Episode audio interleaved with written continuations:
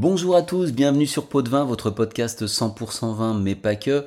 Je suis Arnaud, j'espère que vous allez bien et aujourd'hui je vous propose un épisode assez sympa sur un vignoble qui appartient à un pays dont on entend peu parler, c'est l'Uruguay. Mais je ne vais pas vous parler de tout ce qui se fait en Uruguay, on va se focaliser sur un département qui produit 60% des vins du pays, c'est le département de Canelones. L'Uruguay, c'est un petit pays d'Amérique du Sud, à titre de comparaison c'est un tiers de la superficie de la France, coincé entre deux géants que sont le Brésil au nord et l'Argentine au sud et à l'ouest. C'est un pays plat, il y a peu de relief, un pays de fleuves et de rivières, notamment le Rio Uruguay qui forme la frontière avec l'Argentine, le Rio Negro au centre du pays, les deux se jetant dans l'emblématique Rio de la Plata. L'Uruguay est devenu en quelques années le quatrième pays viticole d'Amérique du Sud, et on trouve des vignobles dans tout le pays. Il existe six régions différentes, qui sont le littoral nord, le littoral sud, le nord, la région océanique, le centre et la région métropolitaine autour de la capitale Montevideo. Et dans cette région métropolitaine, près de Montevideo, se trouvent deux départements, deux sous-régions si vous voulez, dont celle qui nous intéresse aujourd'hui, Canelones. Canelones, c'est donc le vignoble le plus important d'Uruguay, situé à environ une quarantaine de kilomètres au nord de Montevideo. Et il n'est pas là par hasard. Lorsque les colons espagnols ont introduit la vigne en Uruguay au début du XVIIe siècle, pour leur consommation et pour la messe, ils l'ont planté non loin de la grande ville, sur une terre plutôt fertile.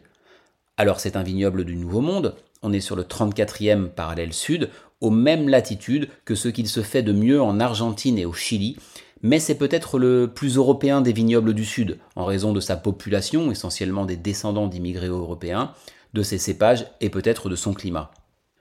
Le climat, parlons-en, car c'est un point essentiel à comprendre.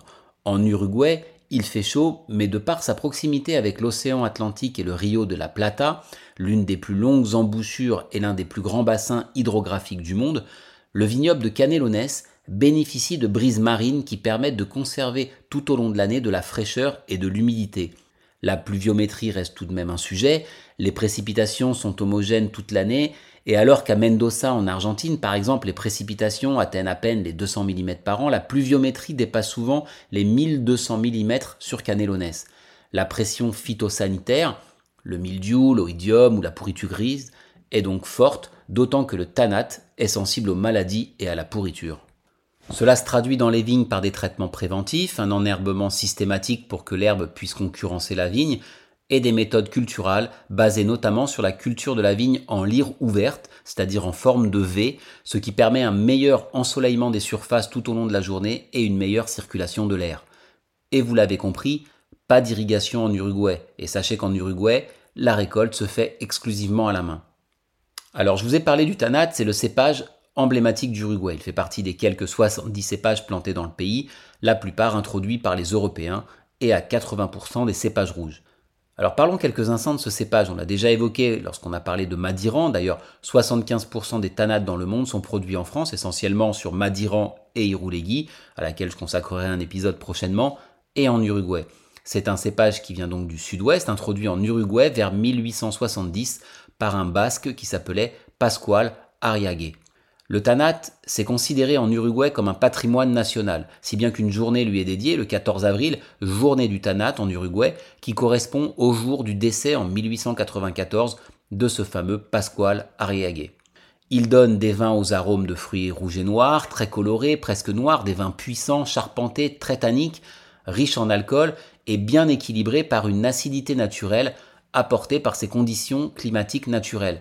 Bref, des vins costauds qui nécessitent du temps, de la garde, avant de s'assagir, quoique les vignerons uruguayens essayent de faire aujourd'hui des vins plus souples, plus frais et plus fins, qui peuvent se consommer dans leur jeunesse.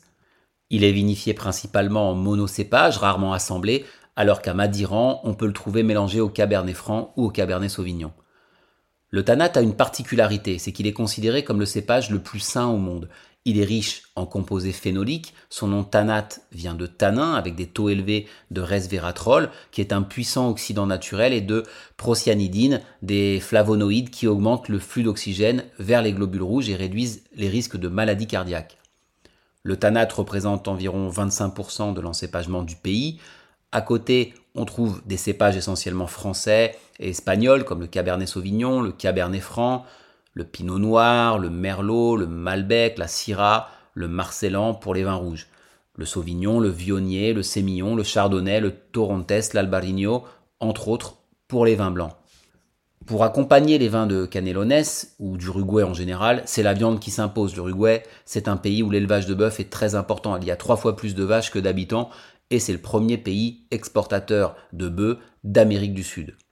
La viticulture est structurée autour de petits domaines familiaux et artisanaux, pour la plupart dirigés par des descendants d'immigrants européens depuis plusieurs générations bien souvent. Il y a environ 150 euh, bodegas sur Canelones, sur les 300 que compte le pays. Je peux vous citer le domaine Stagnari, euh, le domaine Finca Narbona, la bodega Juanico appartenant à la familia Daicas, euh, Pisano, Boussa également qui fait de très bons vins.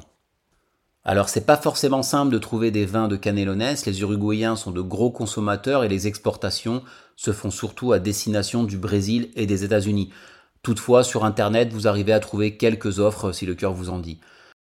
Voilà, vous savez ce qu'il vous reste à faire, acheter une bouteille de tanade, de Canelones, une belle côte de bœuf juste grillée au barbecue et vous devriez passer un beau moment, avec modération évidemment.